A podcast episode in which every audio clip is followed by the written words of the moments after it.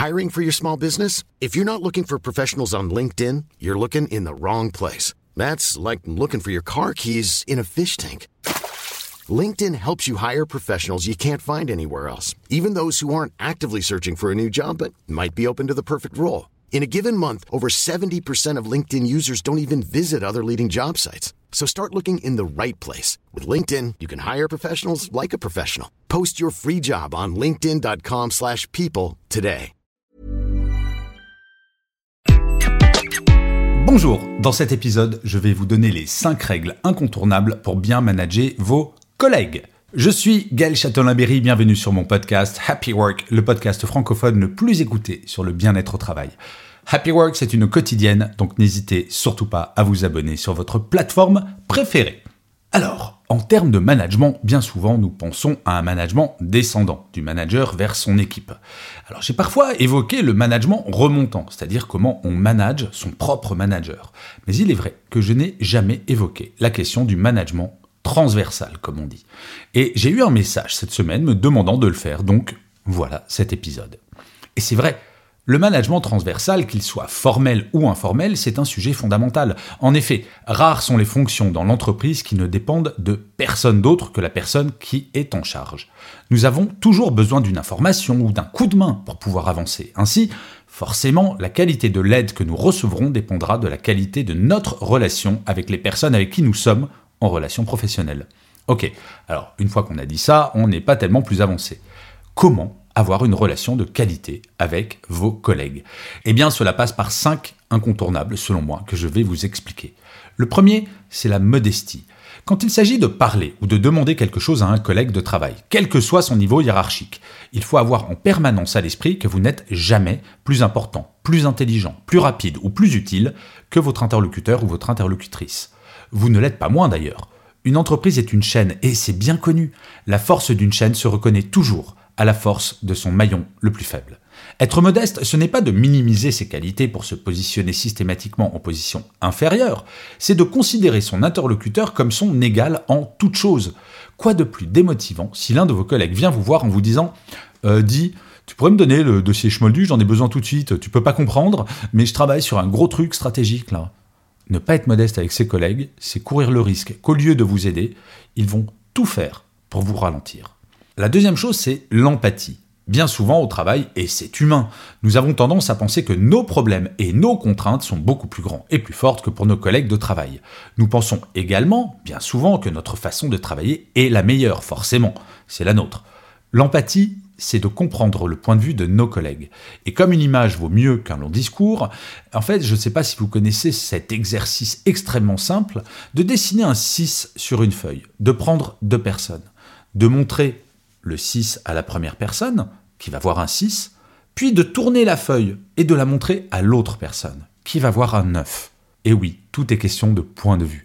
Parce que juste avec un tout petit geste, vous avez changé une information, alors que factuellement, c'est le même dessin sur la même feuille. C'est juste le point de vue qui a changé. Parce que ce n'est pas un 6, ce n'est pas un 9, c'est un 6, c'est un 9, c'est un 6 à l'envers, c'est un 9 à l'envers, c'est un escargot mal dessiné. Bref, l'empathie vous permet de comprendre le point de vue de l'autre. Ensuite, il y a la transparence et l'honnêteté. Pour obtenir une information ou un délai qui nous arrange, nous pouvons parfois avoir tendance, si ce n'est de mentir à minima, de mentir par omission. En entreprise, comme en amitié ou en amour, la confiance est la pierre angulaire d'une relation saine et durable. Or, pas de confiance sans transparence et honnêteté. Il ne faut pas considérer le monde de l'entreprise comme étant déconnecté de nos valeurs profondes. Les mêmes causes produisent toujours les mêmes effets.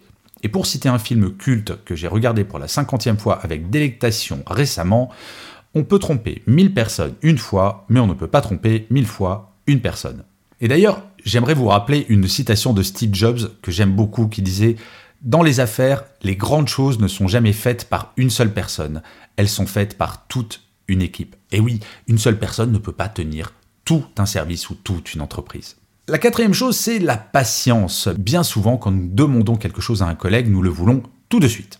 Pour avoir de bonnes relations avec nos collègues, il faut en permanence avoir en tête que votre planning n'est pas plus ou moins important que le leur. Bien entendu, il peut y avoir une urgence absolue une fois de temps à autre. Mais je ne sais pas si vous avez remarqué, pour certaines personnes, tout est toujours urgent, quelle que soit la demande. Cela est bien entendu lié à l'empathie. Demander à votre collègue de fixer lui-même le délai qui lui convient sera un bon moyen de construire une relation durable, basée sur le respect mutuel des délais de chacun. Et enfin, et c'est pas le moins important, il y a la réciprocité. Le meilleur moyen qu'un collègue ait une excellente relation avec vous, c'est qu'il ait conscience que s'il vous aide, vous ne le laisserez pas tomber en cas de besoin.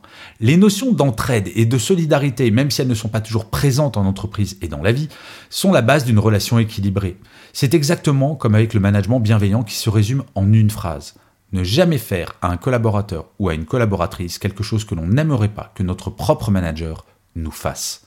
En vous comportant avec tous vos collègues de la manière dont vous aimeriez qu'ils se comportent avec vous, vous serez dans le vrai, dans 99,99% des cas, à moins d'être masochiste. Il est étrange de constater tout de même à quel point le monde de l'entreprise est souvent décalé d'avec le monde réel, celui de notre vie personnelle.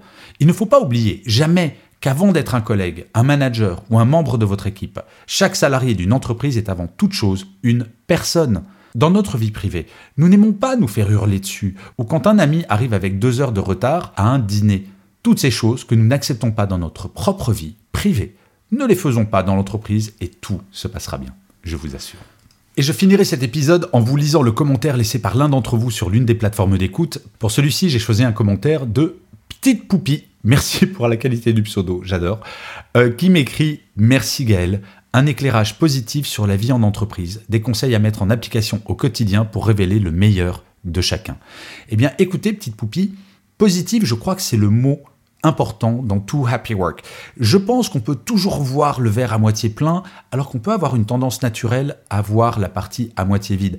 Donc effectivement, j'essaye d'amener ce regard positif, et il n'est pas naïf, parce que vous ne me voyez pas là, mais je n'ai plus 20 ans, comme on dit, donc j'ai une certaine expérience en entreprise, et je pense que quelle que soit votre situation, même quand ça va pas bien, il y a moyen de voir un côté positif, parce que c'est quand on est positif qu'on arrive à aller vers le haut. Donc oui, positif résolument et des conseils à mettre en application au quotidien tout à fait, parce que je ne crois pas aux grandes théories, je crois au concret. Je vous remercie mille fois d'avoir écouté cet épisode de Happy Work. N'hésitez pas à faire comme petite poupie et à laisser des commentaires, parce que ça me fait très plaisir et les algorithmes adorent ça. Abonnez-vous et je vous dis rendez-vous à demain, puisque je vous le rappelle, Happy Work est une quotidienne et d'ici là, plus que jamais, prenez soin de vous. Salut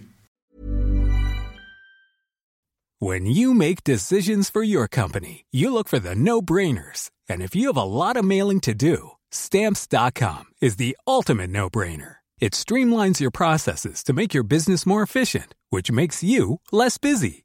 Mail checks, invoices, legal documents, and everything you need to keep your business running with stamps.com.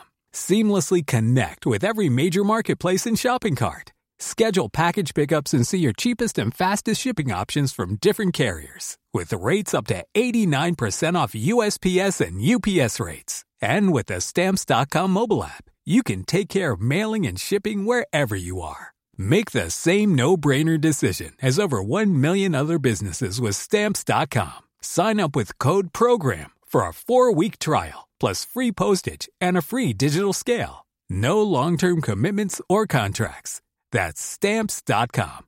Code program.